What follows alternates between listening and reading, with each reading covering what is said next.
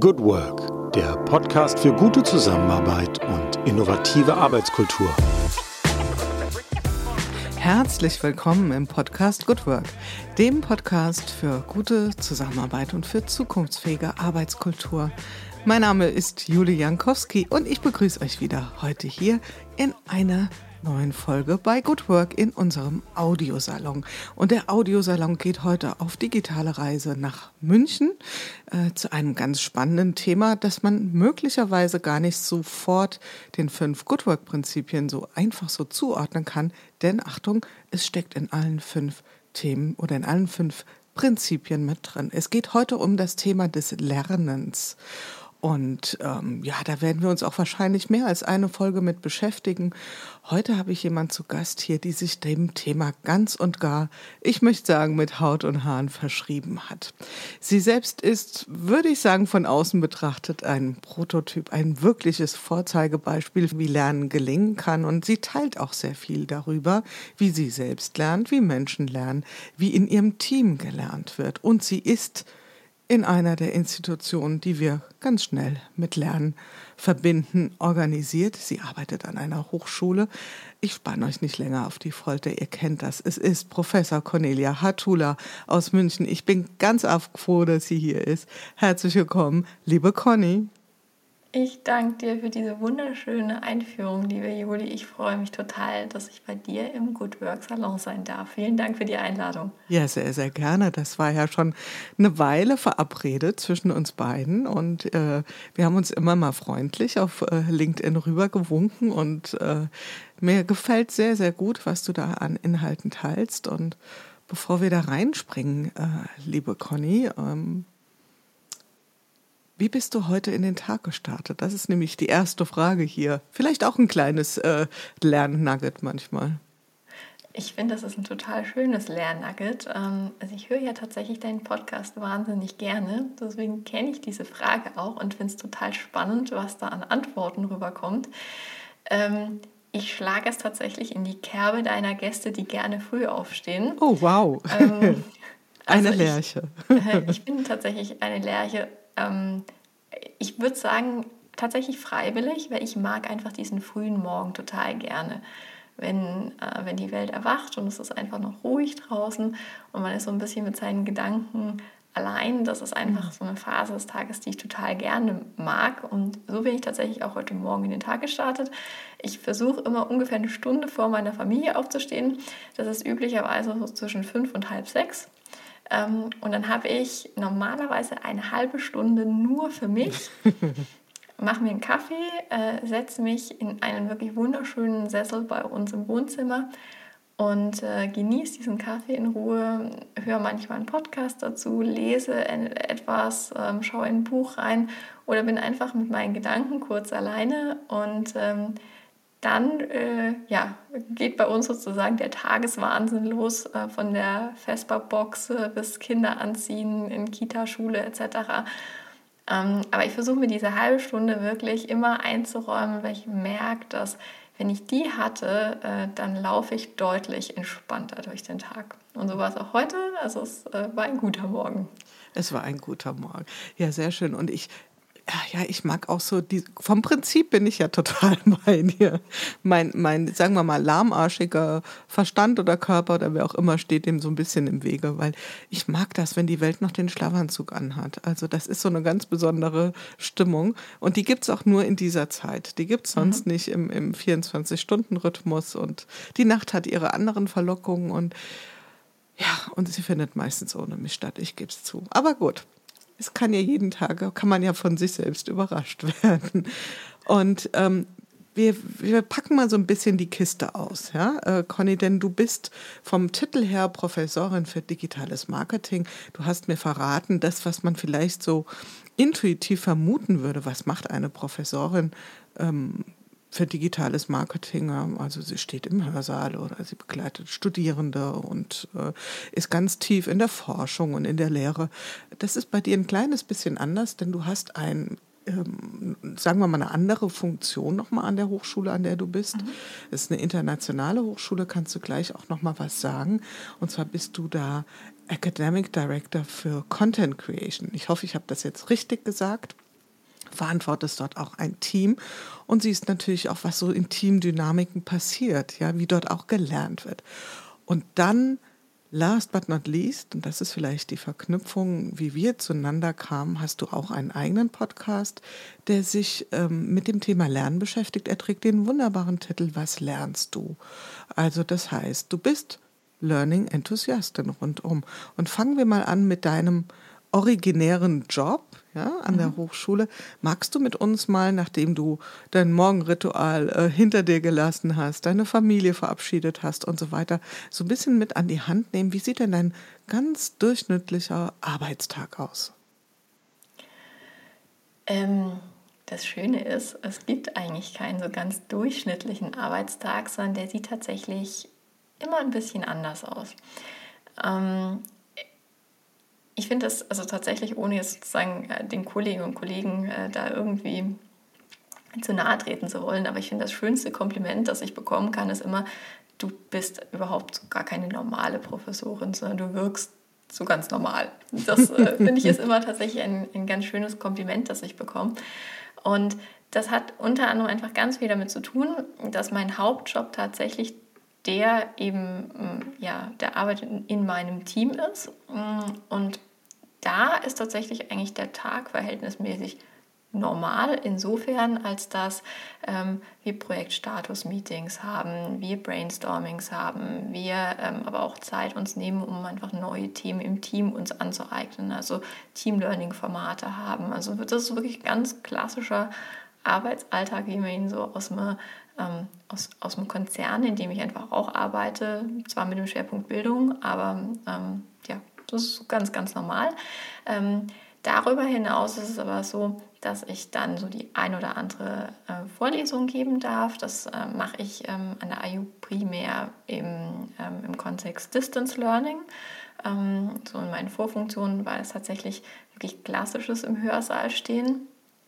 Und das ist aber tatsächlich immer ein Semestergeschäft. Also das heißt, man hat es einen Teil des Jahres ganz, ganz viel ähm, und dann wieder eine ganze Weile überhaupt nicht. In der Zeit ist es aber nicht so, dass man nicht arbeitet, sondern dass man dann einfach andere Dinge macht, für die man sonst keine Zeit hat. Also zum Beispiel neue Lernformate konzipieren, sich äh, viel Gedanken darüber machen, ähm, wo geht denn gerade sozusagen trendmäßig die Reise hin, wie können wir das adaptieren für uns. Ähm, da ist jetzt ja zum Beispiel auch das Thema KI und wie kann ich es unterstützend einsetzen zum Lernen, ein ganz, ganz großes Thema. Ähm, so, das äh, spielt eine Rolle im Arbeitsalltag und äh, ganz viele spannende Gespräche, jetzt zum Beispiel auch für äh, den Podcast, aus dem ich einfach ganz viel für mich selbst ja auch mitnehme an Lernnuggets. Ähm, also ich würde sagen, so ein typischer Alltag ist eine Mischung aus ähm, Meetings, äh, Austausch mit den Kolleginnen, Lernen, sozusagen Inseln, die wir für uns ähm, haben, um uns neue Themen anzueignen, ein bisschen Lehre und äh, ja, ganz viel Inspiration durch beispielsweise das Thema Podcast. Ja, und äh, pack ruhig noch mal ein bisschen was dran, was das Thema Content Creation mhm. ähm, betrifft. Denn ähm, da, da kommt meine Fantasie so ein bisschen ins Straucheln ähm, oder beziehungsweise ist so ein bisschen verwirrt, so was könnte das alles so sein, was ihr an Content produziert.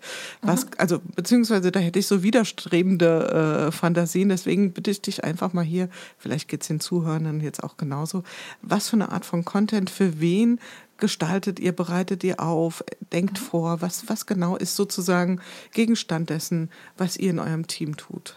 Mhm. Also was das Thema Content Creation angeht, sind es tatsächlich zwei so Hauptlayer, an denen wir arbeiten. Das eine ist, dass wir die Produktion der Lernmedien steuern, jetzt nicht sozusagen für alle Inhalte ähm, der IU, sondern für ein äh, spezifisches sozusagen Set an Studiengängen. Die sind jetzt einfach quasi sozusagen meine Expertise primär im Bereich Marketing und Nachhaltigkeit. Ähm, und da sind wir im Prinzip als Projektmanager dafür zuständig, äh, einen Kurs sozusagen end-to-end auszuproduzieren oder sozusagen dieses Set an Kursen auszuproduzieren. Das heißt, wir ähm, schauen, was soll da drin stecken. Wir suchen Autoren, die dann Studienskripte dazu äh, schreiben. Wir suchen ähm, äh, sozusagen äh, Lecturer, die dann die Videos dafür aufnehmen. Wir sorgen dafür, dass die entsprechenden Prüfungsfragen ähm, produziert sind. Wir bauen das dann hinterher auch auf unsere Lernmanagement-Plattform, sodass die Studierenden dann ähm, sozusagen den fertigen Kurs auch finden und den durcharbeiten können. Wir machen regelmäßige Qualitätskontrolle, also wir gucken, ähm, passt das inhaltlich noch, ähm, sind die Studierenden damit zufrieden. Also man kann da auch wirklich ganz viel Analytik sozusagen drüber laufen lassen. Man kann sich anschauen, werden zum Beispiel die Videos in Gänze geguckt oder bricht man da nach zwei Minuten ab. Und das heißt, wir sind auch wirklich kontinuierlich dabei, den bestehenden Content dann besser zu machen. Und der andere Layer, das ist eher der, sagen wir mal, innovative Part. Da geht es darum, dass wir uns ganz viel Gedanken darüber machen. Zum einen, wie können Lernmedien in der Zukunft aussehen und mit welchen, welcher Art an Lernmedien wollen wir arbeiten. Und das hat, finde ich, recht wenig damit zu tun, dass ich noch ein klassisches Skript angucken möchte, das wirklich so die 150 äh, PowerPoint-Folien, die sollen es eben gerade nicht mehr sein, sondern ich finde, moderne Lehrmedien haben ganz viel mit so einem richtig guten Lifestyle-Magazin zu tun. Also wirklich kurze, knackige Texte, ähm, Snippets aus anderen Medien, die sozusagen ich mir dazu anschauen kann, die ich nur noch per QR-Code beispielsweise abscannen muss und dann wird mir das äh, entsprechend geöffnet. Also das ist eigentlich das, womit wir uns dann zusätzlich beschäftigen und mit ähm, Formaten und Ideen neben sozusagen der klassischen Vorlesung, um Wissen zu vermitteln. Dazu muss man wissen, dass wir als Team primär bei uns im Fernstudium angesiedelt sind. Also das ist jetzt auch, sagen wir mal, das größte Business Unit. Und ähm, Fernstudium funktioniert tatsächlich ganz anders, als das in, in der klassischen Präsenzlehre der Fall ist. Du kannst ein Studium immer anfangen, also wirklich ähm, semesterlos zu jeder Zeit einsteigen. Du kannst einen Kurs völlig in deinem eigenen Rhythmus durcharbeiten. Ähm, das heißt, du kannst zwei Wochen da im Prinzip äh, Hardcore lernen. Du kannst aber auch zwei Jahre im gleichen Kurs eingeschrieben sein. Was bedeutet, du hast nicht so, wie man es eigentlich aus dem Studium kennt, eine Kohorte an äh, Kommilitonen, mit denen du sozusagen durch das Studium hindurchläufst und mit denen du auch in denselben Kursen sitzt und mit denen du eine gewisse Beziehung aufbaust sondern du bist so ein bisschen Einzelkämpfer. Und du musst auch ganz viel intrinsisch motiviert sein. Und weil das tatsächlich schwierig ist, ähm, bieten wir ganz viele Formate, äh, ja auch des sozialen Lernens an, um im Zweifelsfall, wenn man das möchte, trotz allem diese menschliche Nähe zu haben. Das kann dann zum Beispiel ein gemeinsamer Lernsprint sein oder es kann sein, wenn man ein Format, das nennt sich äh, der äh, Focus Buddy und da geht es wirklich eigentlich darum, dass man so eine Art digitales Bibliothekssetting schafft ähm, und da findet zweimal die Woche statt. Ich kann mich da sozusagen per Teams reinschalten, wenn ich das möchte. In der Zeit ähm, sind sozusagen ganz viele Studierende da eingeschaltet und lernen einfach, aber man ist eben gemeinsam einsam in Anführungszeichen. Und ähm, also das ist jetzt tatsächlich oft keine Raketenforschung, aber sind eben Formate, die das Lernen leichter machen und ähm, damit beschäftigen wir uns eben auch und es macht auch ganz, ganz viel Spaß. Ich hatte mir vorgenommen, eigentlich mit deinem persönlichen äh, Leben, deinen Station ein bisschen anzufangen, aber ich kann da nicht äh, widerstehen und muss da doch nochmal nachhaken, weil bei mir ging gerade so eine richtige Glühbirne auf im Kopf, dass ich dachte, wow, also zum einen stelle ich mir gerade die Frage, ich bin selbst Lehrbeauftragte an der mhm. Hochschule, kann davon von so einem Service sozusagen nur träumen. Also das läuft noch alles so ein bisschen die, ja, gerade für die Wahlpflichtfächer, dass die Menschen selbst mhm. ihre, die Lehrbeauftragten ihre Unterrichtsmaterialien irgendwie zusammenstellen müssen. Und ähm, äh, das hört sich ja schon sehr innovativ an, was ihr macht. Und ich dachte dann so für mich, also wenn du auch nochmal differenzierst zwischen Fernstudium und nehmen wir mal das andere Beispiel, die normalen Präsenzuniversitäten oder Präsenzhochschulen, die dann Corona-bedingt, pandemiebedingt dann auch auf Distanzvorlesungen ähm, umgeswitcht sind, die müssten euch doch die Bude eingerannt haben und sagen, Könnt ihr uns ein bisschen helfen? Könnt ihr uns Wissen übertragen? Gibt es da irgendeinen Austausch? Weil ähm, wie du es ja schon beschrieben hast, das ist ja schon noch mal was anderes, beziehungsweise ihr wart ja da schon viel länger mit den Themen aus, äh, konfrontiert oder musstet da auch wirklich gute Lösungen parat haben. Mhm.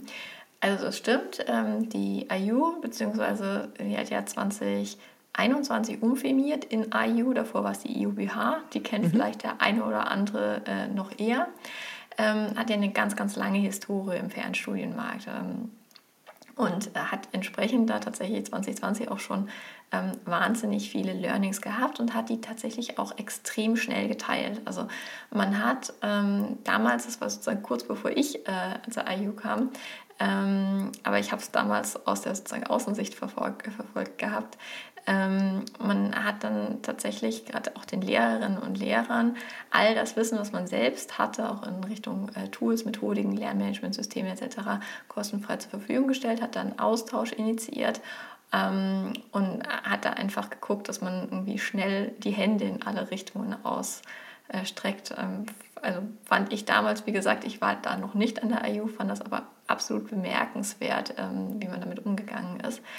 Und ähm, also klar gibt es sozusagen einen Austausch auch zwischen Hochschulen. Ähm, der könnte tatsächlich, finde ich, grundsätzlich in der Bildungsbranche nicht nur zwischen Hochschulen, sondern auch zwischen Schulen und Hochschulen, könnte oh, der ja. deutlich ähm, besser sein. Ähm, das finde ich hat jetzt gar nichts mit uns sozusagen als Bildungsinstitution zu tun, sondern ich finde, gerade im Bildungsbereich leben wir nach wie vor in einer verhältnismäßig hierarchischen Branche. Ähm, also ich kenne das tatsächlich noch so, es ist tatsächlich bei uns nicht so. Aber ähm, ich kenne das aus meiner Studienzeit noch so, bloß den Prof nicht ansprechen. ähm, Im besten Fall sprichst du auch den Übungsleiter nicht an, ähm, weil der war im Zweifelsfall auch schon promoviert. Also den bitte auch nicht fragen. Wenn du eine Frage hast, dann frag den Tutor. Ähm, und das vermeide im besten Fall auch und frag, bevor du äh, irgendeinen sozusagen aus diesem Lehrkonglomerat ansprichst, äh, frag lieber deine Kommilitonen. Und wenn du dann nicht weiterkommst, dann darfst du sozusagen aus, äh, aus der Wolke mal jemanden ansprechen. Ähm, das haben wir zwar vielfaches gerade auch an der Fachhochschule nicht mehr, aber ich habe schon den Eindruck, dass, ähm, dass so diese Profession der Profs, dass die sich da schon häufig noch viel drauf einbilden. Und, ähm, und deswegen, gerade in dem Bereich, es oft auch diese Denke gibt, äh, das ist jetzt das, was ich weiß, warum soll ich das teilen? Mhm. Und auch so ein bisschen Management bei Schulterklappe, ja? Ja, also, genau. Dass dann nochmal so drauf verwiesen wird. Also, Conny, ich mache mir mal einen Knoten ins Taschentuch und erinnere du mich vielleicht auch nochmal dran. Mhm. Wir gehen auch später nochmal darauf ein, inwieweit auch der Wissenstransfer aussieht von euch hin zu der Organisationswelt. Also kommen wir mhm. garantiert noch hin, denn mhm. ähm, da seid ihr ja auch wieder eine Inspirationsquelle. Gerade so Stichwort Vereinzelung. Ja, also wenn ich mir überlege, der, mhm. Der Fernstudierende, die Fernstudierende ähm, sitzt da so allein. Du hast das eben sehr schön beschrieben, finde ich, dass das ja doch nicht so in diesem Kohorten mitwachsen ist, sondern du bist ein Stück weit auf dich selbst gestellt. Und was hilft dann an Angeboten, an Räumen, äh, die Menschen ein Stück weit doch zu verknüpfen? Weil ich glaube, kleine Hypothese, du kannst da gern an anderer Stelle noch was zu sagen, ein bisschen brauchen wir das ja schon auch, ja, das Eingebundensein. Kommen wir mal mhm. zu dir als, ähm, und damit wollten wir ja eigentlich auch so richtig starten. Wie, wie, wie stehst du zum Thema Lernen, beziehungsweise wie bist du gestartet mit dem Thema Lernen? Also wie war deine Schulzeit? Warst du so eher die gute, die brave, die angepasste Schülerin? Warst du eher so die, wo die Lehrer schon so ein bisschen die Augen verdreht haben und gesagt haben, oh, bitte nicht schon wieder so eine nervige Frage? Oder ähm, Heute darfst du das liebevoll mit Blick zurück sagen. Wie würdest du, welches in Anführungszeichen, äh, Anführungszeichen Zeugnis würdest du der Conny von früher ausstellen? Also bei mir stand tatsächlich immer drin betragen gut. Sehr schön. ähm, ich war tatsächlich, das würde man heute vermutlich gar nicht mehr glauben, aber ich war ein furchtbar schüchternes Kind ähm, und habe tatsächlich wenig sozusagen, ich bin wenig aus, aus der Reihe getanzt, ähm, war tatsächlich auch immer bestrebt, äh, so das zu tun, was man von mir verlangt hat. Ähm, und da einfach, ja, sagen wir mal, möglichst, möglichst konform zu sein. Das mag vielleicht auch tatsächlich ganz viel damit zu tun haben, dass ähm, ich, sagen wir mal, sehr individualistische Eltern hatte äh, und in einem Dorf aufgewachsen bin und äh, ich das Gefühl hatte, lieber am besten nicht auch noch rausstechen. Äh. Genug Exotentum. ja, genau. Ähm, also das ist sozusagen so die Grundprägung gewesen. Und ich würde wirklich lügen, wenn ich sagen würde, so dieses ganze, dieser ganze Terminus Lernen, ähm, den hätte ich klasse gefunden. Das, das stimmt tatsächlich nicht, sondern ich war wirklich auch immer jemand, der sich hinsetzen musste und der sich die Themen wirklich hart erarbeiten musste. Und ich war so nach der Schulzeit und eigentlich auch nach der Studienzeit so froh, als das vorbei war. ähm, und das, also ich hätte wirklich, wenn mir jetzt damals jemand gesagt hätte, du machst das dann irgendwann mal beruflich und du sprichst da auch total gerne drüber und du überlegst dir, wie Lernen in der Zukunft aussehen kann und du baust Lernformate, dann hätte ich gesagt, na ja klar, ähm, äh, sicher nicht.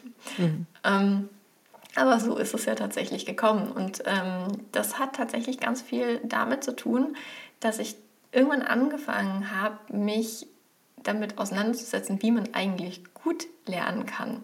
Und da gab es tatsächlich so das, äh, den initialen Impuls, eigentlich was ganz anderes, nämlich das Konzept der Stärkenorientierung. Darüber bin ich nämlich ja, so Endphase Studium das erste Mal gestolpert. Da hat mir eine ganz, ganz wunderbare Chefin während eines Praktikums einmal ähm, den Gallup Strengths Finder sozusagen äh, vor die Nase gelegt und hat gesagt, beschäftige dich damit mal und mach das mal. Und äh, dann war ich ganz fasziniert, äh, habe im Prinzip mir diese 34 Kerntalente angeguckt, habe mir dann ja, so ein bisschen ausgesucht, was hättest du jetzt gerne? Also ich habe wirklich klassisch BWL studiert. Das heißt, ich war der Meinung, du brauchst Strategie und Analytik und sozusagen so all die Fähigkeiten, mit denen man ganz bestimmt eine BWLer-Karriere macht. Ähm, dann habe ich den Test gemacht und Jule, das kam nicht raus. hm, und dann?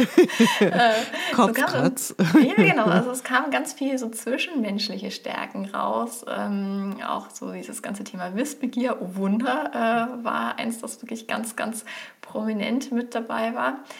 Und äh, dann habe ich mich mal angefangen, damit auseinanderzusetzen und auch was das ist, sagen wir mal, so äh, für das an neue Themen herangehen bedeutet. So, das war eigentlich so der Dreh, mit dem Lernen zu was Schönem wurde. Und dann ist mir irgendwann wie Schuppen von den Augen gefallen. Naja, du bist eine relativ kommunikative. Das ist logisch, dass du aus, sagen wir mal, dem klassischen Lehrbuch nicht wirklich gut lernst, sondern dass es dir viel leichter fällt, wenn du eher so ein Kamingespräch zum Beispiel lauschen kannst und einfach das Gefühl hast, da tauschen sich gerade zwei Menschen aus und du darfst denen quasi auf der Schulter sitzen. So, und also mit dieser sozusagen Glühbirne im Hirn habe ich dann angefangen, mich damit auseinanderzusetzen, was macht denn eigentlich Lernen zu gutem Lernen und wie gehe ich daran? So, und das ist im Prinzip die Story dahinter und so ging es immer weiter und heute mache ich es beruflich. Sehr schön. Und würdest du sagen, äh, deine Lehrer, deine Lehrerinnen, deine institutionellen Begleiterinnen, Lernbegleiterinnen bis dahin haben wunderbaren Kopfstand gemacht. Also die haben quasi alles das, was erfolgreich ist, äh, um Lernen zu begünstigen, nicht gemacht oder das Gegenteil davon? Ja, ja, also ich meine, äh, das Schulsystem, ich merke das jetzt tatsächlich auch gerade wieder, mein Sohn geht in die zweite Klasse. Äh, ich fühle mich ganz unangenehm in meine eigene Schulzeit versetzt. Da hat sich, finde ich, in diesen letzten 30 Jahren fast nichts verändert. Außer dass ich das Gefühl habe, die dürfen häufiger aufstehen und ein bisschen in der Gegend rumrennen.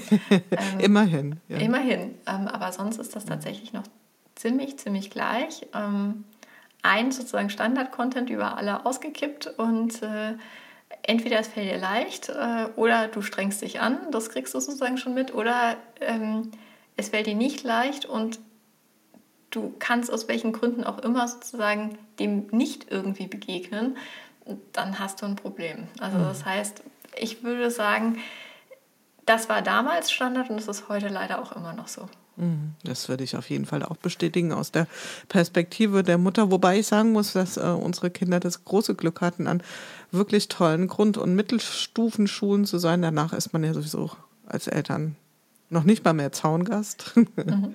Und das ist ja auch genau richtig so. Du hast, wir gehen noch ein bisschen den Weg weiter. Du hast ähm, ja auch nicht an irgendeiner äh, Universität studiert, sondern in Mannheim. Man kann das vielleicht sagen für BWL, die uns jetzt zuhören, die Wirtschaftswissenschaftler werden sich freuen, wenn ich sage, die Kaderschmiede. Also in meiner Wahrnehmung war das immer mhm. so, wer was auf sich hält, studiert äh, und, und Wirtschaftswissenschaften studiert, dann macht er das doch bitte gerne in Mannheim. Ähm, war das so ein Treiber für dich auch oder war das eigentlich eine Zufallsentscheidung, dahin zu gehen?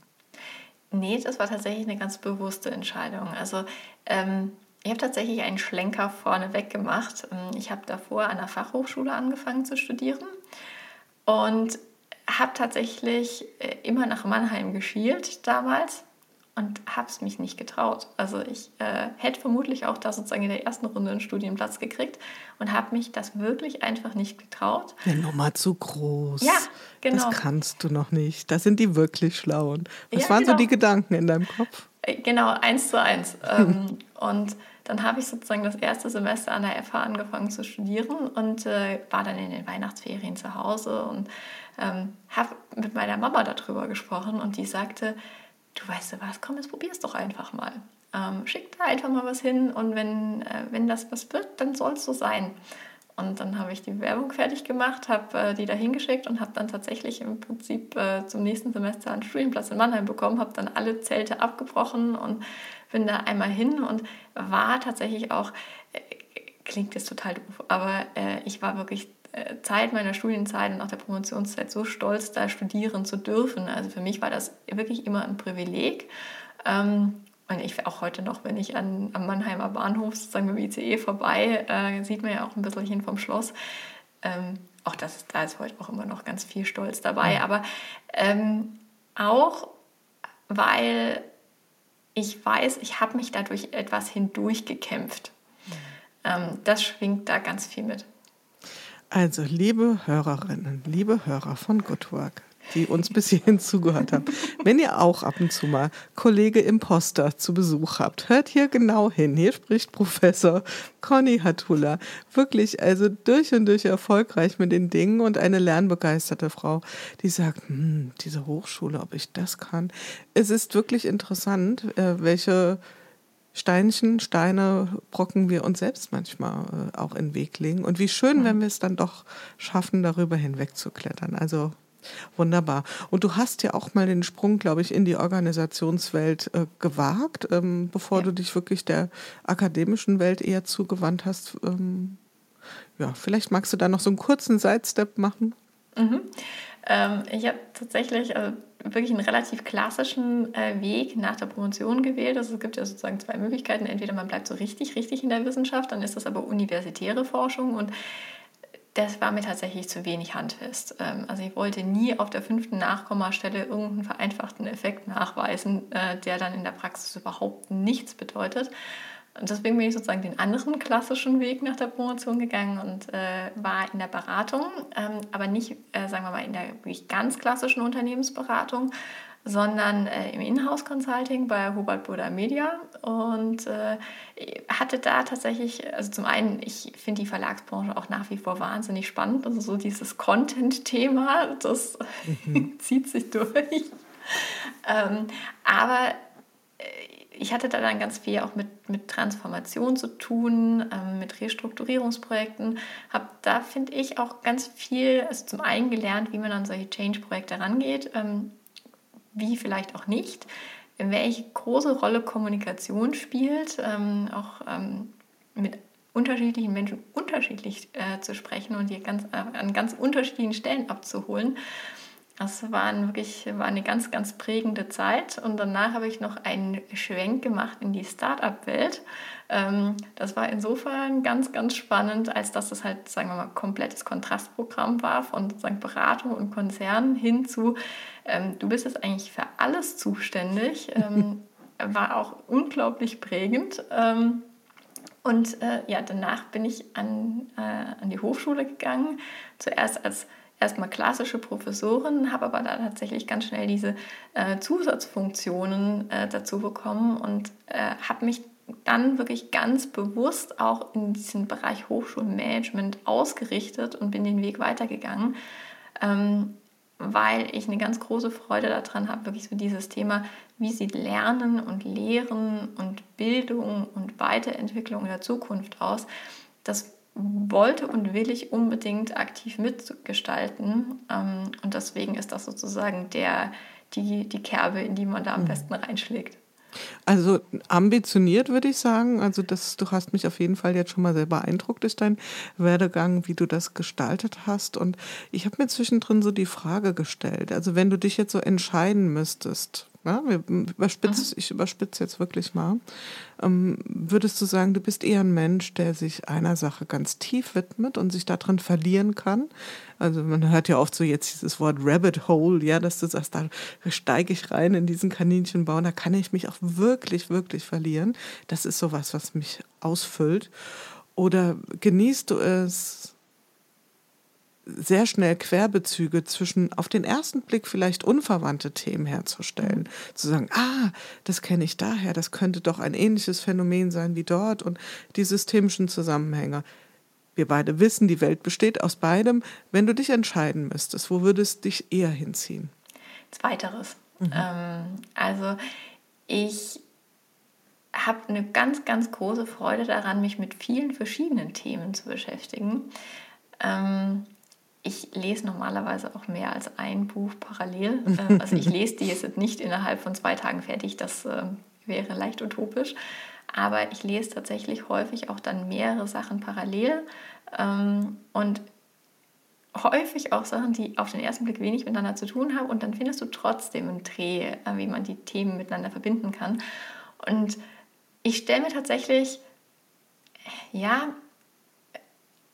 ich habe so einen Wissensflickenteppich, so würde ich das sozusagen nennen, oder so ein Wissenspuzzle ist vielleicht das schönere Wort. Ähm, und da kommen, also es ist definitiv ein äh, äh, Puzzle mit ganz vielen tausend Teilen, so über das Leben. Und da kommen einfach nach und nach kommen dann immer wieder so neue Puzzlestücke dazu. Und mal sind die sozusagen an einer ganz anderen Stelle, äh, passen dann mal drei zusammen und dann wieder sozusagen oben links, dann unten rechts, äh, dann irgendwo in der Mitte und irgendwann äh, fängst du aber halt an, die Verbindungslinien hin und, hin und her zu stellen und ich würde sagen, so gehe ich an die Themen ran und so funktioniert es für mich gut. Ähm, ja, das ist so mein Bild vom Lernen. Das ist dein Bild vom Lernen und dein Bild vom Lernen hat dich ja vielleicht auch dazu bewogen, ähm, ein kleines, ich, ich bezeichne es mal so, ich sehe da durchaus auch Parallelen äh, zu dem Beginn von Good Work, eine mhm. kleine Feldforschung zu machen. Du hast einen eigenen Podcast, der nennt sich mhm. Was lernst du? Und darin befragst du Menschen zu ihrem aktuellen Lernvorhaben oder Lernprojekt nennst du es, glaube ich. Mhm. Was war für dich so die Motivation, den nicht einfach nur zu sagen, ähm, ein Podcast zum Thema Lernen, ja, das wäre mhm. ja nochmal viel wesentlich ungerichteter, sondern ganz konkret das so zu framen. Was war für dich die Motivation? Also die ursprüngliche Motivation war, ähm, mit Menschen sozusagen über ihre Begeisterungsthemen sprechen zu können. Also wirklich so dieses informelle Lernen äh, einmal so quer über den Tisch. Das wollte ich eigentlich gerne per Podcast nachbilden. Ähm, ganz einfach deshalb, weil ich finde, dieses, sagen wir mal, von vornherein kuratierte äh, Sprechen zu einem Thema hatte für mich immer einen ganz, ganz, ganz großen Mehrwert. Also das heißt, wenn ich jetzt zum Beispiel fragen würde, Jule, was lernst du gerade? Und du würdest mir sagen, du, ich beschäftige mich gerade mit, äh, ich weiß nicht, äh, einer ganz bestimmten äh, Liberating Structure beispielsweise. Ähm, und das mache ich, weil XY. Ähm, und dann würde ich die fragen, oh spannend, kannst du mir da vielleicht mal irgendwie tolle Materialien empfehlen? Äh, und du wirst mir sagen, ja, guck dir mal irgendwie dieses und jenes Buch an oder da gibt es einfach nochmal einen tollen Podcast, den man sich anhören kann oder ein tolles Video. Dann hätte das für mich, wenn ich mich mit dem Thema Liberating Structures zum Beispiel auseinandersetzen möchte, äh, viel, viel größere ähm, Relevanz und genau sozusagen dieses Package, das du mir an die Hand gibst, anzugucken, äh, als wenn ich jetzt sozusagen anfangen würde zu googeln und mir irgendwo einen Standardkurs sozusagen raussuchen äh, würde. Und äh, also das heißt, ich wollte wirklich so diese Inspiration, äh, die wollte ich gerne weitergeben. Und so ist der, das ursprüngliche Konzept des Podcasts entstanden. Ähm, ich würde sagen, ähm, ich bin aber jetzt schon in einer Weiterentwicklungsstufe, ähm, weil Also die ursprünglichen, die ersten Folgen, die sind tatsächlich noch sehr lernprojektlastig. Und dann habe ich gemerkt, wenn ich Gäste anfrage, ähm, habe ich immer sozusagen die Auswahl zwischen zwei Formaten gegeben. Einmal das Was lernst du mit einem konkreten Lernprojekt oder aber äh, wir sprechen über Wie lernst du und da ist eigentlich so der Tenor mehr, wie gehst du grundsätzlich an das Thema Lernen heran? Was ist so deine Grundfärbung damit? Ähm, was hast du für Lernthemen? Wie organisierst du dich? Wo willst du hin? Also da geht es tatsächlich auch mehr so in Richtung des, äh, wohin entwickelst du dich? Also wo kommst du her und wohin entwickelst du dich? Das ist ja eigentlich, sagen wir mal, ähm, da eigentlich die bessere Überschrift dafür. Und also meine Gäste und Gäste tatsächlich sind immer viel mehr auf dieses Konzept angesprungen. Ähm, deswegen gibt es in der Zwischenzeit sehr viel mehr Gespräche, die eigentlich sich rund um dieses Wie lernst du drehen. Ähm, und vermutlich wird sozusagen die zukünftige Ausrichtung auch nochmal mehr so in diese Richtung gehen. Und was ich tatsächlich einfach auch für mich unglaublich viel daraus mitnehme aus jedem Gespräch, ist in so einem ganz viel so Materialempfehlungen zu allen möglichen Themen. Da kommt sozusagen der viel, äh, die viel Interessierte wieder, die sich da über jeden Impuls freut. Ähm, ganz viel auch so ganz tolle Hacks äh, und, äh, und äh, ja, so Organisationsideen, wie man, wie man sich Lernen strukturieren kann, finde ich, nehme ich immer ganz viel daraus mit. Und ähm, jetzt gerade finde ich es unglaublich spannend, mich damit auseinanderzusetzen, wie denn die unterschiedlichen Unternehmen ähm, an das Thema Lernen rangehen. Und deswegen ist so, sagen wir mal, ähm, ab äh, September, Oktober äh, wird eher der Fokus nochmal für mich sein, so ein paar Folgen zu dem Thema zu machen. Wie sind die Lernansätze unterschiedlicher Unternehmen? Wie gehen die damit um, sowohl formell als auch informell? Also das heißt, auch das ist so ein Puzzle, das sich einfach stetig weiterentwickelt. Ich habe mir so die Frage gestellt, ich weiß nicht, ob du den Autor kennst, Bas Cast. Mhm. Der hat ja einen, äh, einen wahnsinnigen Bestseller rausgehauen vor ein paar Jahren zum Thema Ernährung. Und zwar hat er Folgendes gemacht. Er hat einfach alles, was es auf dem Markt an, an äh, Ernährungsratgebern gibt, also ich weiß nicht alles, aber sehr, sehr vieles zusammengefasst, so eine Art mhm. Metastudie. Und mhm. vieles zum Thema Lernen ist erforscht. Ähm, ist das so ein bisschen deine Position, also eine Art Metaperspektive einzunehmen? Wie geht Lernen?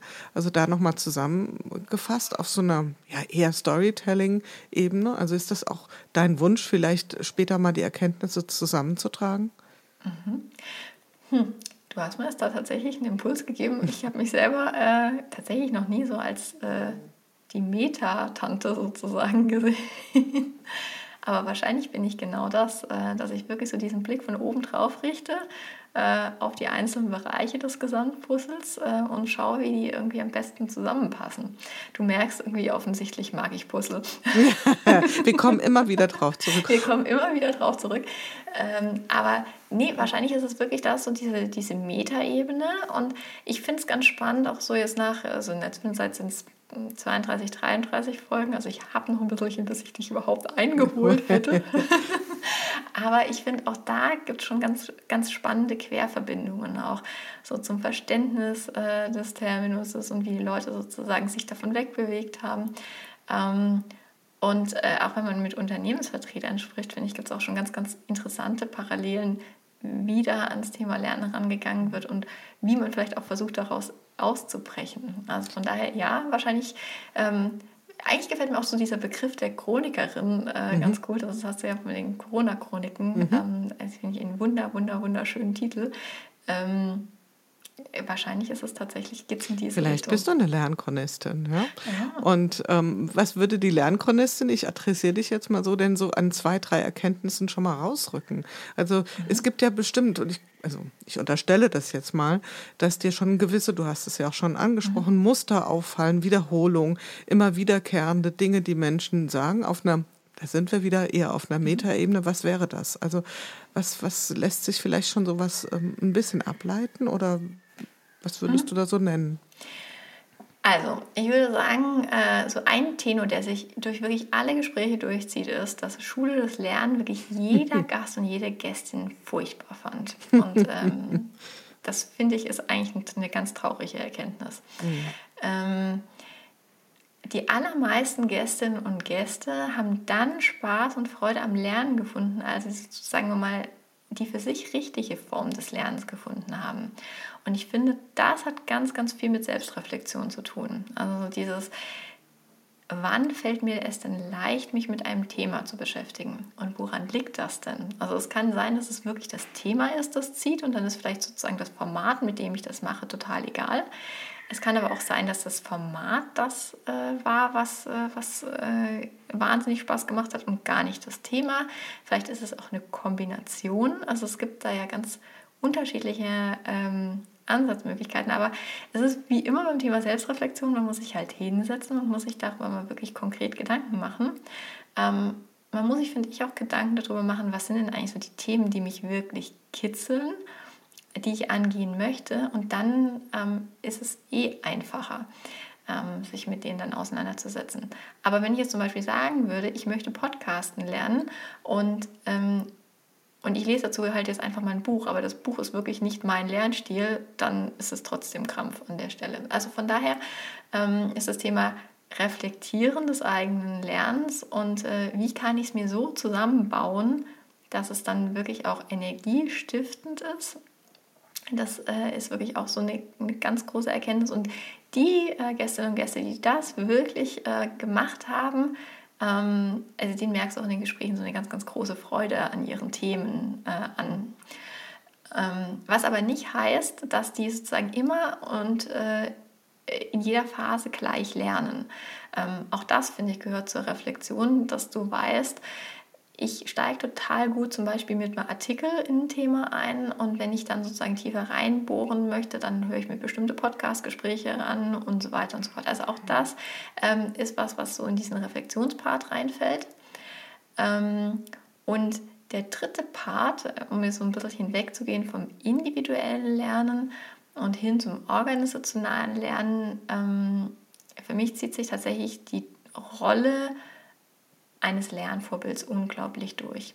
Und mhm. ich finde, so ein Lernvorbild äh, kann eigentlich jedes Teammitglied sein, ähm, das sagen wir mal ganz viel Inspiration reinträgt und damit einfach auch zu sagen wir mal so eine Lernkulturentwicklung beiträgt.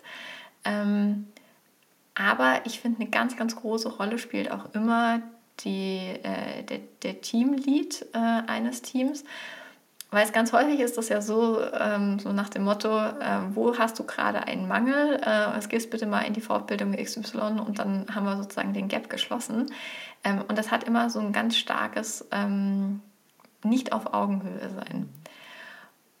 Und in dem Moment, ähm, in dem ich sozusagen mich selbst auch als Lernender sehe oder als Lernende ähm, und mich sozusagen in die ja, mit denselben Themen auch beschäftige, hat es wieder eine Augenhöhe. Und deswegen ähm, hat, hast ja vorhin gesagt, äh, oder ich habe vorhin auch kurz berichtet, dass das Thema Team Learning bei uns eine Rolle spielt.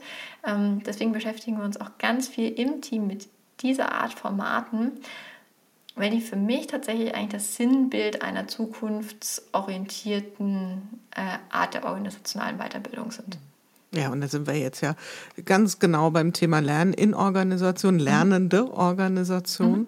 und mitten beim Thema Good Work auch. By the way, waren wir vorher auch schon, aber jetzt sind wir wirklich in der, in der Mitte angekommen. Und ähm, Gehen wir noch mal eine, äh, ein Schrittchen zurück.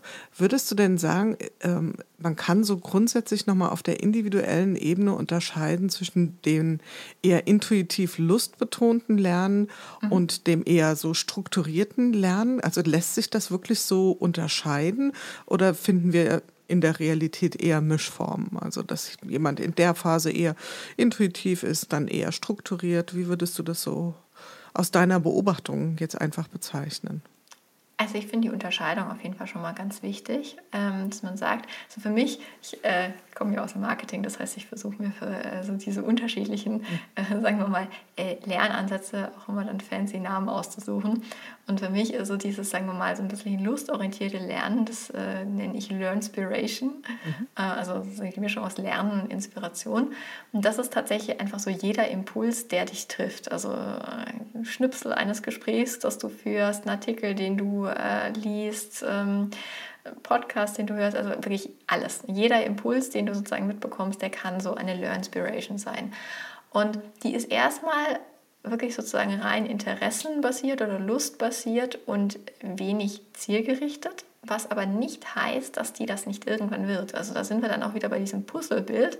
Ähm, das ist dann irgendein Puzzleteilchen, das sozusagen irgendwo sozusagen sein Plätzchen findet. Und äh, irgendwann kommt aber irgendwas dazu, was das dann wieder, sagen wir mal, was dem Ganzen zumindest einen Teil des Bildes äh, dann anhaften lässt. Ähm, ich finde, das braucht es ganz dringend. Ähm, ich gehe da auch ganz stark mit Christian Busch, also diesem äh, Erfolgsfaktor Zufall. Das finde ich, das ähm, ist so ein ganz, ganz schönes Bild, mit einem offenen Blick durch die Welt zu gehen und einfach zu schauen, wo kann ich denn da gerade einfach einen Impuls für mich aufsaugen und vielleicht wird er irgendwann zu was oder halt auch nicht. Ähm, und so, das ist sozusagen so mein Bild der Learn Inspiration, ähm, die dann irgendwann wirklich zum konkreten Lernprojekt werden kann. Und ich finde aber, wenn man wirklich ein fachliches Thema hat, ähm, das man sich aneignen möchte, dann tue ich mir schwer, das rein lustorientiert zu machen. dann finde ich, braucht es da tatsächlich auch eine gewisse Struktur für. Ähm, äh, ja, und eine gewisse Verbindlichkeit. Ich habe da für mich ein Tool, das nenne ich mein Lern-Dashboard. Das funktioniert im Prinzip wie so ein adaptiertes Kanban-System. Da hast du im Prinzip oben drin hast das aktuelle Lernprojekt und dann fängst du an, dir das in kleine Teile, also in so Lernnuggets zu schneiden. Und dann rutschen die erstmal alle in die To-Learn-Spalte und dann kannst du dir sagen, gut, jetzt gehst du mal in den Kalender und guckst mal, wo kannst du zum Beispiel in der nächsten Woche dir denn da diese Learn-Nuggets reinbasteln und dann gehst du halt sozusagen so nach und nach durch äh, dieses Lernprojekt durch das hilft mir unheimlich, um einfach mich da nicht zu verzetteln und zu verlieren. Es ist aber dynamisch genug, um sagen zu können, während des Prozesses kommen auch weitere Learn Nuggets dazu. Ähm, und am Ende ist das Projekt vielleicht auch umfangreicher, als es ursprünglich äh, gedacht war. Ähm, also da finde ich, braucht es wirklich auch so eine Strukturierungshilfe. Und ähm, Jetzt musst du mir, glaube ich, nochmal ein Stichwort geben. Ich hatte tatsächlich gerade noch einen Gedanken, der ist mir gerade entfallen. Das strukturierte Lernen versus das ähm, lustbetonten, wie, wie gehen die Menschen eher vor? Also da warst du ja beim mhm. Thema strukturiertes Lernen und äh, dass du gesagt hast, ja, bei fachlichen Themen braucht es ja. eher die Struktur und dann machst du dir dieses Dashboard und gehst nach diesem Dashboard vor. Genau, so. Dritter Punkt. Ähm, und neben der Struktur braucht es ja auch immer die Gelegenheit, ähm, und das finde ich ist tatsächlich auch mit einer der größten Punkte, also im, äh, im Alltag, dieses sich Zeit fürs Lernen zu nehmen. Und da finde ich, da braucht es eigentlich auch eine Struktur für. Ähm, wir machen das tatsächlich mit so einer Stunde Bibliothekszeit in Anführungszeichen. Ähm, die machen wir digital, weil wir einfach schlicht verteilt sitzen. Und äh, da setzen wir uns dann ähm, ja, in, in Teamsraum äh, haben eine Stunde, arbeiten sozusagen zweimal 25 Minuten in Pomodoros unsere Learn Nuggets sozusagen ab. Ähm, und das ist halt wirklich diese nicht verhandelbare Lernzeit. Mhm. Also das heißt, äh, die Antwort auf die Frage wäre, äh, ich glaube, es gibt für jeden beides. Sowohl das freie Lernen als auch das strukturierte Lernen. Ähm, ich habe tatsächlich auch noch niemanden erlebt, dem dieses lustbasierte Learn Inspiration Lernen überhaupt nicht getaugt hat. Ähm, ich erlebe aber schon auch Menschen, die einfach sozusagen qua ihrer Stärken sagen, ich brauche jetzt zum Beispiel kein soziales Austauschformat, um mir dann das Thema zu erarbeiten, sondern für mich ist es wirklich, ich schließe mich ein und dann äh, bohre ich mich in das Thema rein. Ähm, und dann kann ich es und dann spreche ich auch gerne wieder drüber. Und es gibt aber auch wieder andere, die sagen, so ein großes Projekt möchte ich nicht alleine angehen, mir ist der Austausch wichtig. Und für die sind dann zum Beispiel so Formate wie Learning Circles, die auf Working Out Loud äh, basieren, ein super Format, um einfach strukturiert, aber gemeinsam durch ein Thema zu gehen. Mhm. Da kommen wir auch gleich nochmal, das ist ja der ganze Bereich Social Learning auch. Mhm. Ähm, ich selbst kenne das von mir, wenn ich solche Sachen höre, wie du das schilderst ähm, mit dem Dashboard, dann würde ich gerne auch gleich nochmal ein bisschen nachhaken. Mhm. Ähm, mich fasziniert das total. Und gleichzeitig hat das so ein bisschen, meine Tochter würde, glaube ich, sagen, so ein bisschen äh, Vibes äh, von ähm, Vokabelkasten, wenn du weißt, was ich mhm. meine, ja, so Vok äh, Vokabelkärtchen, die ich mir mit voller Enthusiasmus äh, früher gekauft habe, die Kästen, und beschriftet habe und gedacht, ja, und das tolle Farbe und jetzt sieht's toll aus und so. Man kennt es und dann puh, ja, nach drei, vier Wochen spätestens ja, war die Begeisterung nicht mehr so groß. Wie schafft ihr das? Weil ich habe dich so verstanden, dass ihr diese mhm. Dashboard-Logik auch im Team nutzt. Also nicht nur mhm. du, Conny, sondern das auch als Team ähm, so praktiziert.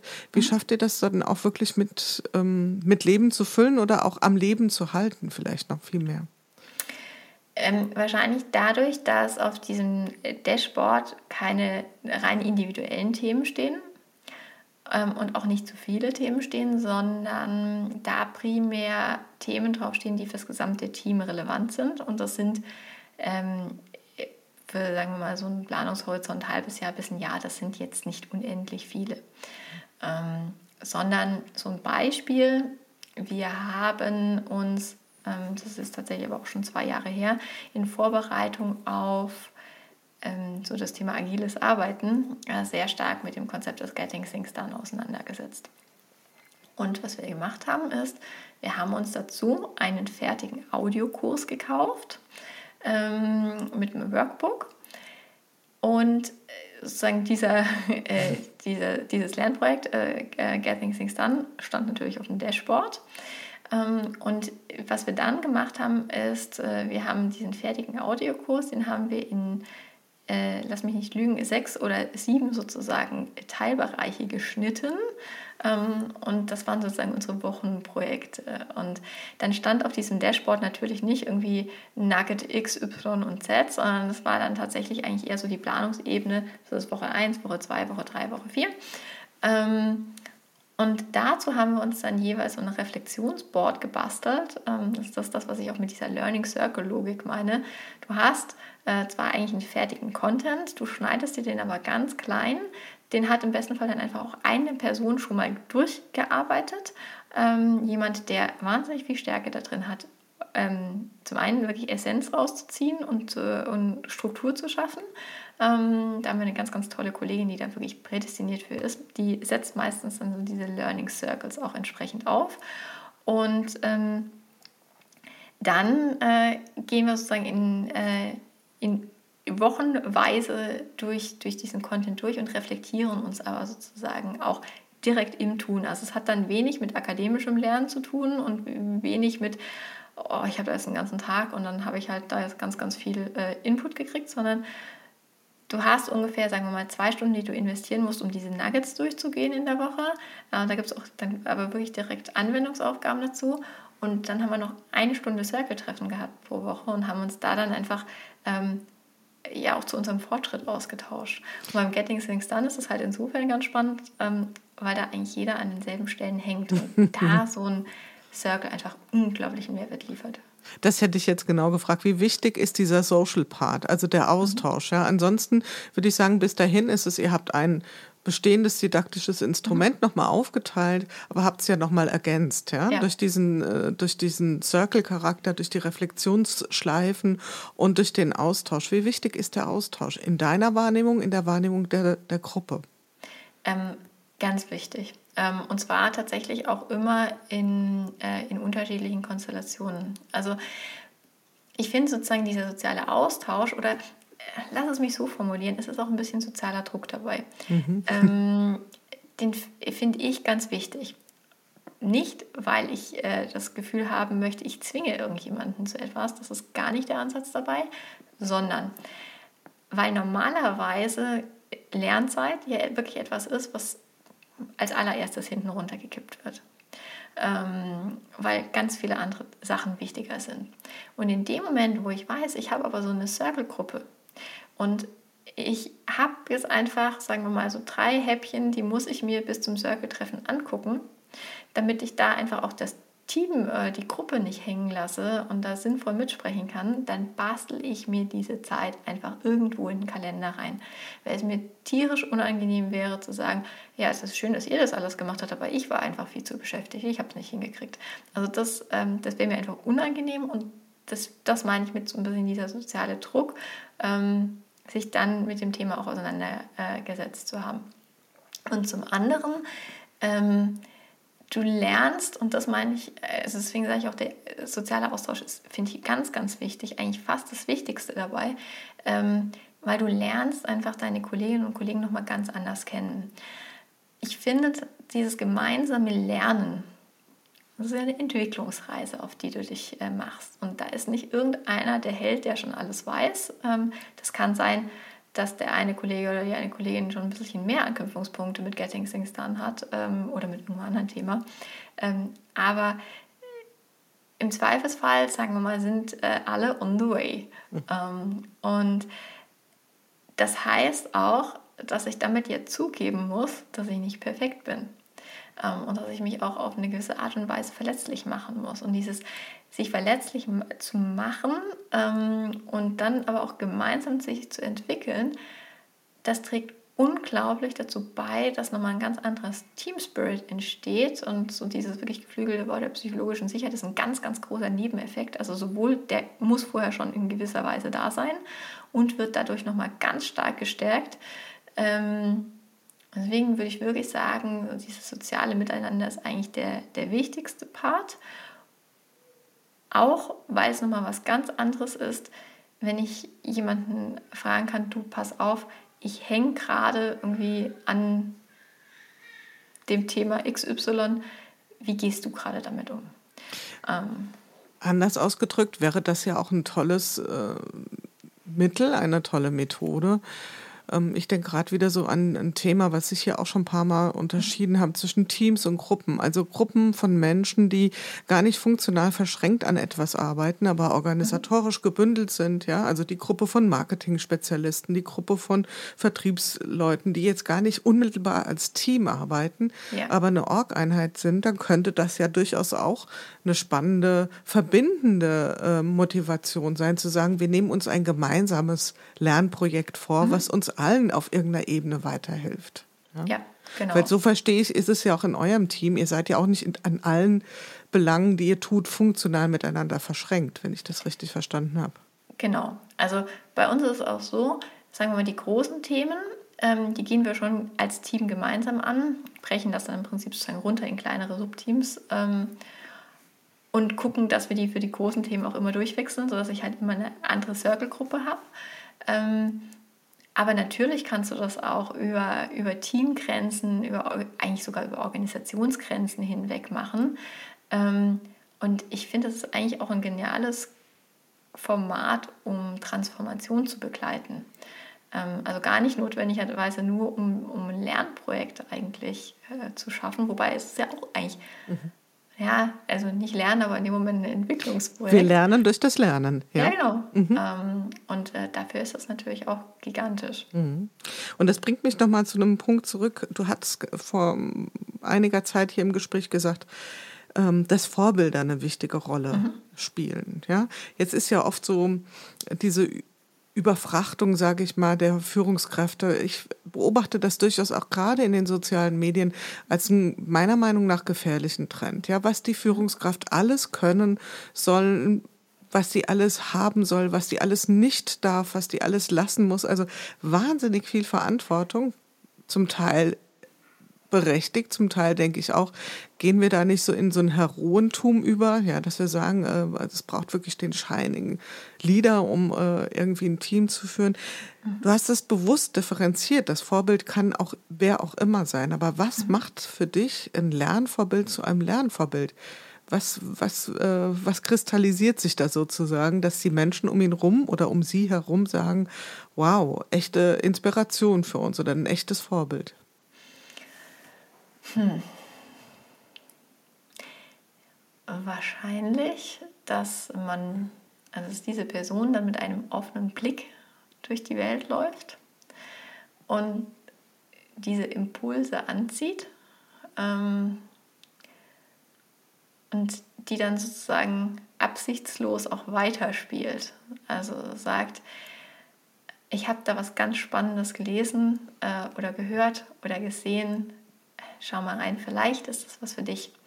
In dem Wissen, und deswegen sage ich absichtslos, also einmal nichts dafür zu erwarten und zum anderen auch in dem Wissen, dass jetzt nicht jeder Impuls, den man selbst dann wieder in dieses System reinspielt, äh, gleichermaßen überall auf fruchtbaren Boden fällt. Das finde ich jetzt auch nochmal so ein ganz zentraler Punkt. Mhm. Also ein Vorbild macht ein Vorbild ähm, einmal der offene Blick,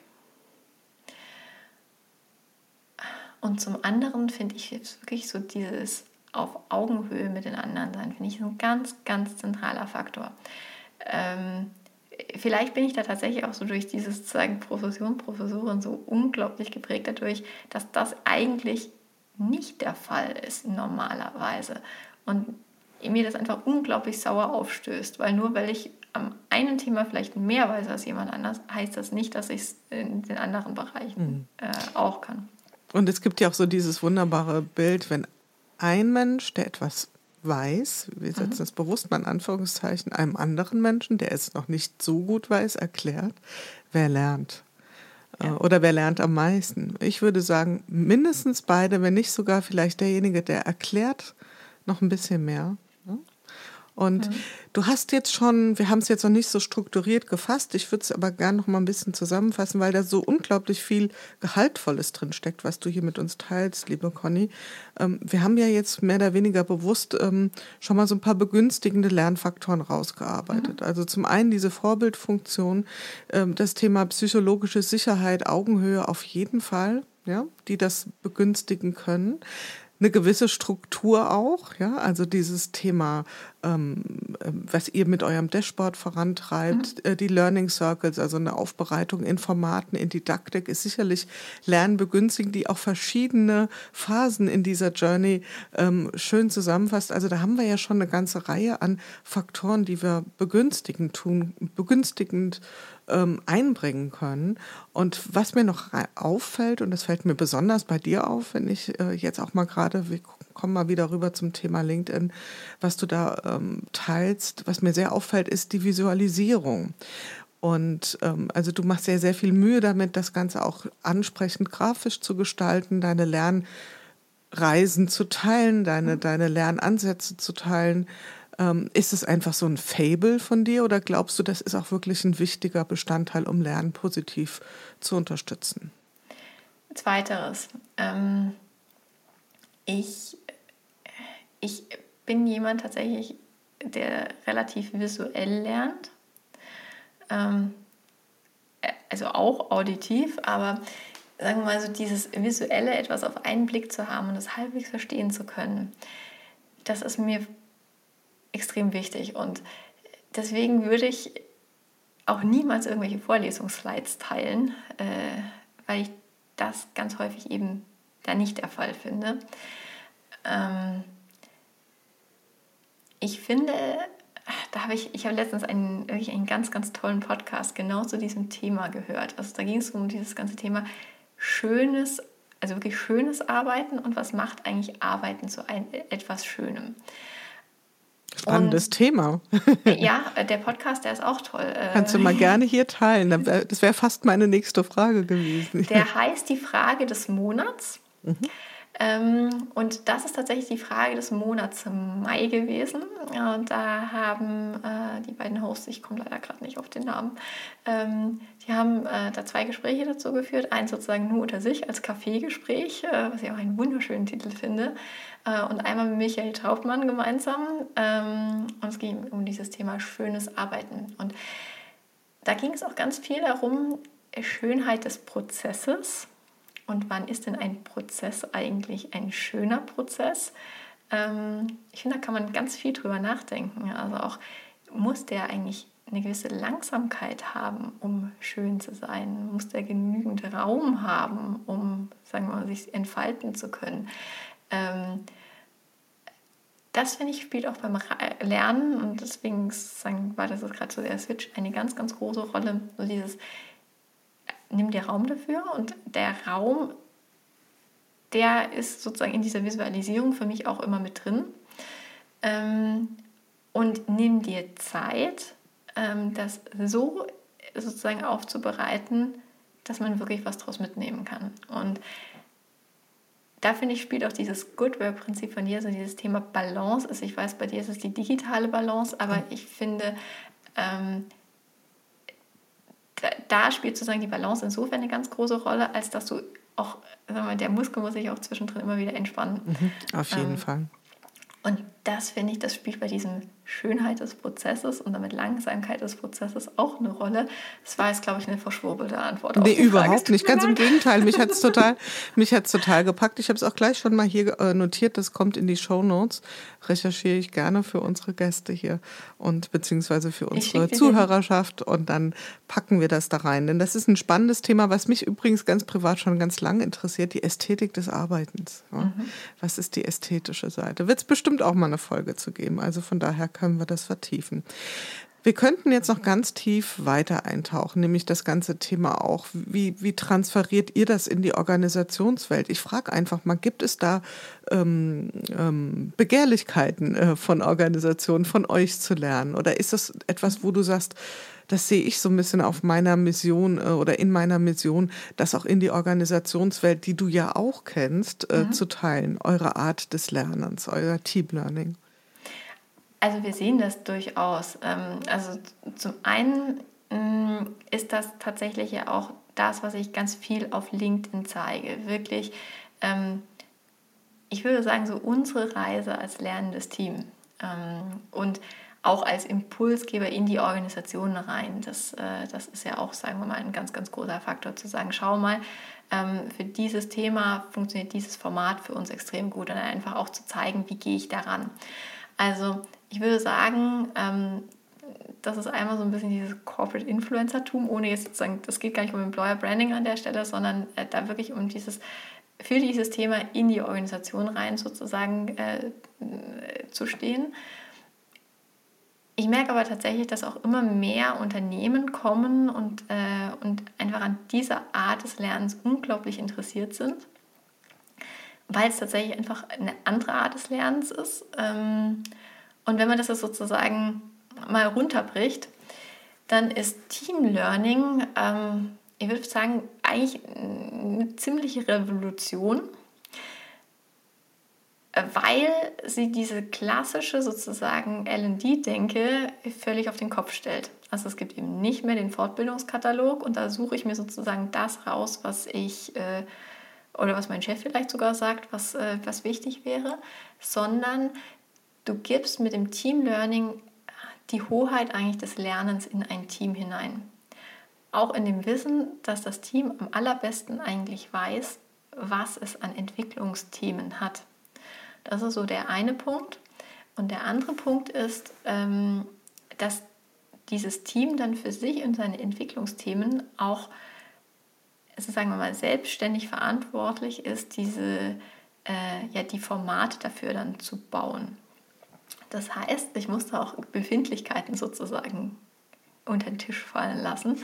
Aber wenn man das macht, dann hat das so viele positive Effekte von einer ganz anders erlebten Selbstwirksamkeit äh, über, dass es wirklich äh, dem Teamgedanken förderlich ist, dass es das ganze Thema ähm, psychologische Sicherheit stärkt, dass es einfach auch viel mehr Spaß macht, ganz ehrlich. Mhm. Ähm, und, äh, und es ist viel kostengünstiger, als wenn ich jetzt im Prinzip 30 Mann in ein Zwei-Tage-Seminar schicke, äh, versus äh, ich habe im Zweifelsfall eine Person im Team oder im Bereich und die kennt sich mit, also die hat wie so eine Facilitatorenausbildung. Und die kennt sich damit aus, die weiß, welche Formate, zu welchen Themen ähm, und kann das so ein bisschen anleiten. Ähm, äh, da spare ich auf lange Sicht so unglaublich viel Geld. Also insofern hat es eigentlich tatsächlich nur Vorteile. Ähm, und das merke ich tatsächlich. Also ich komme immer wieder auch Anfragen, ob wir uns das nicht vorstellen können. Deswegen denke ich da tatsächlich gerade auch so ein bisschen Sidepreneur-mäßig drauf rum, ob das nicht eine Idee sein könnte.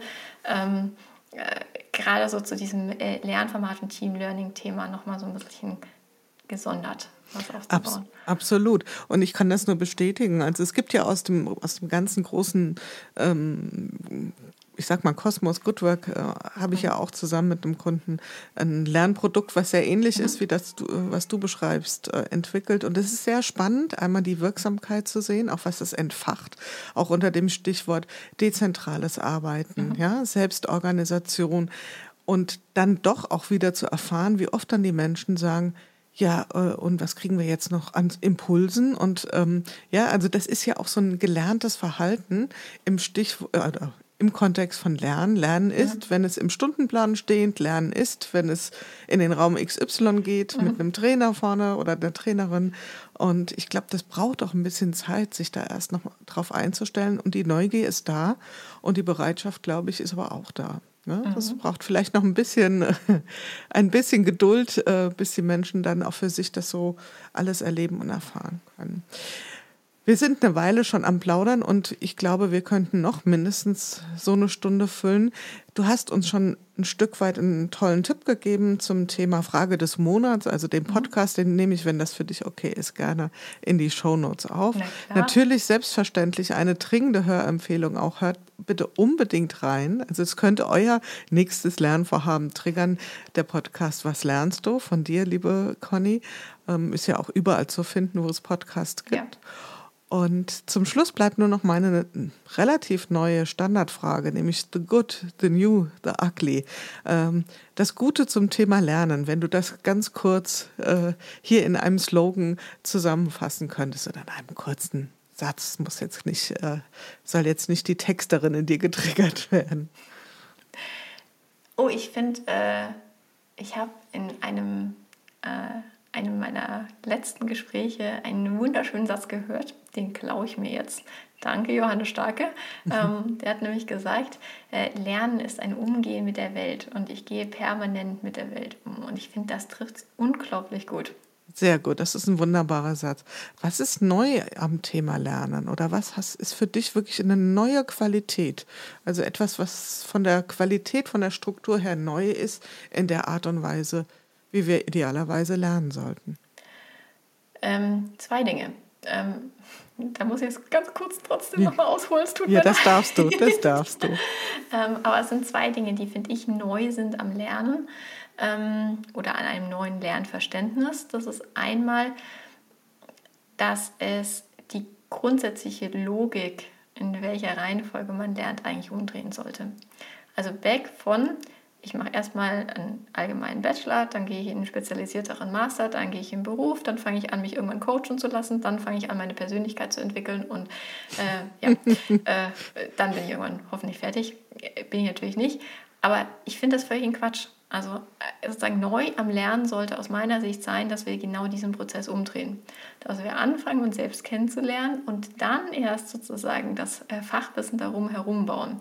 Und deswegen wäre das sozusagen so der eine Dreh, zu sagen, wir starten mit Persönlichkeitsentwicklung und mit all den Skills, die wir eigentlich für die Zusammenarbeit brauchen. Und dann bauen wir in einem Layer darum herum das wirkliche Fachwissen eher so fragmentartig drumherum. Und neu am Lernen ist auch äh, die Format, sozusagen das Format des Lernens. Ähm, und das wird aus meiner Sicht viel kleinteiliger, viel sozialer und auch viel stärker so an agilen Prinzipien angelehnt. Also viel mehr so dieses im, im Sprint, dann sehe ich auch sehr viel schneller, was ich für einen Erfolg erreicht habe. Ähm, das wären so die zwei Facetten, die aus meiner Sicht neu sind. Sehr schön. Und gibt es auch irgendeine kleine Akli-Seite äh, am Thema Lernen, die du, du vielleicht schon längst hinter dir gelassen hast, äh, die man vielleicht selbst ganz schnell hinter sich bringen sollte? Ähm, nee, nicht, also nicht ugly, ähm, aber etwas, was man eigentlich immer wieder tun sollte. Und äh, da schlage ich wieder in die Reflexionskerbe. Weil, auch wenn man gerne lernt und an viele Themen leicht rangeht, kann es durchaus sein, dass manchmal wie so Kaugummi im Getriebe ist. Und da lohnt es sich total, dann nochmal so diese Reflexionsbrille aufzusetzen und sich zu überlegen, woran liegt das gerade. Hm. Also, mir geht es tatsächlich selber so. Also es ist wirklich sozusagen ein reales Beispiel an der Stelle. Ich habe eigentlich gerade ein recht großes Lernprojekt auf dem Tisch liegen. Eigentlich ein unglaublich spannendes Thema. Und ich tue mir so schwer, da ins Tun zu kommen. Nicht, weil ich das, also wirklich nicht, weil ich das Thema nicht total spannend finde, sondern weil ich festgestellt habe, also es ist im Prinzip eine, eine reine Online-Weiterbildung. Und ich tue mir so schwer damit, mich sozusagen da alleine und irgendwie ohne Austauschpartner damit auseinanderzusetzen. Mhm. Ähm, und das wüsste ich nicht, wenn ich da nicht nochmal in die Reflexion gegangen wäre. Sprich, ich suche mir da jetzt jemanden, mit dem ich einfach mich gemeinsam durch dieses Lernprojekt hindurcharbeiten kann. Gibt ja den schönen Spruch, eat your own dog food. Ja, ja. das machst du gerade. Genau. Okay, ich hätte dich jetzt gefragt und das, vielleicht hast du ja schon so am Horizont, was ist dein nächstes schönes Lernprojekt, was du so auch jetzt schon gar nicht abwarten kannst, damit zu starten irgendwie? Gibt es da schon was, was dich da so angrinst? Ja, ich möchte tatsächlich zu dem Thema Team Learning unbedingt mal ein Buch schreiben. Oh. Ähm, aber tatsächlich ähm, auch da aus diesem Puzzle-Gedanken heraus. Also mhm. es soll kein Fließtextbuch äh, sein, sondern wirklich eins, das so diesen On the Road to äh, sozusagen zeigt. So mit ganz vielen Visualisierungen, ganz vielen Trips, Tricks, Hacks, wie man rangeht. Also im Prinzip so, du hast es vorhin so schön gesagt, äh, die Reise äh, eine Reisechronik schreiben. Mhm. Ich sehe es schon vor mir, Conny. Ich kann es schon, ich habe es schon fast in den Händen. Und ich bin mir ganz sicher, so ambitioniert wie du unterwegs bist, wird es nicht lange auf sich warten lassen. Also, ja. wie auch immer, jetzt haben wir ein bisschen den Druck erhöht, nochmal zum Ende des Gesprächs. Liebe Conny, es war eine wunderschöne Reise mit dir durch das Thema Lernen. Ich selbst habe ganz, ganz viel gelernt, mitgenommen. Ich hoffe, und idealerweise wäre es so, du vielleicht für dich selbst auch ein bisschen was neu entdeckt. Und in diesem Sinne ein herzliches Dankeschön und ich sage mal bis vielleicht zum nächsten Mal. Ich danke dir so für das Gespräch und auch für die Impulse, die du mir jetzt gegeben hast. Es war mir eine riesen, riesengroße Freude und eine große Ehre und bis auf jeden Fall zum nächsten Mal. Ja, das war es wieder im Podcast Good Work in unserem Good Work Salon. Wenn euch die Art der Gespräche gefallen, wenn ihr Freude daran habt, etwas tiefer in die Themen einzutauchen, spannende Geschichten zu hören und Transformationserfahrungen live mitzuerleben, dann schaltet ein, hinterlasst ein Abonnement. Ihr findet den Podcast überall dort, wo man üblicherweise Podcast findet. Das heißt bei Apple, bei Spotify, seit kürzerer Zeit auch bei YouTube. Ich freue mich auf jeden Fall, wenn ihr wieder einschaltet und freue mich auch über Nachrichten auf allen möglichen Kanälen von euch. Und bis dahin, passt gut auf euch auf. Eure Jule Jankowski.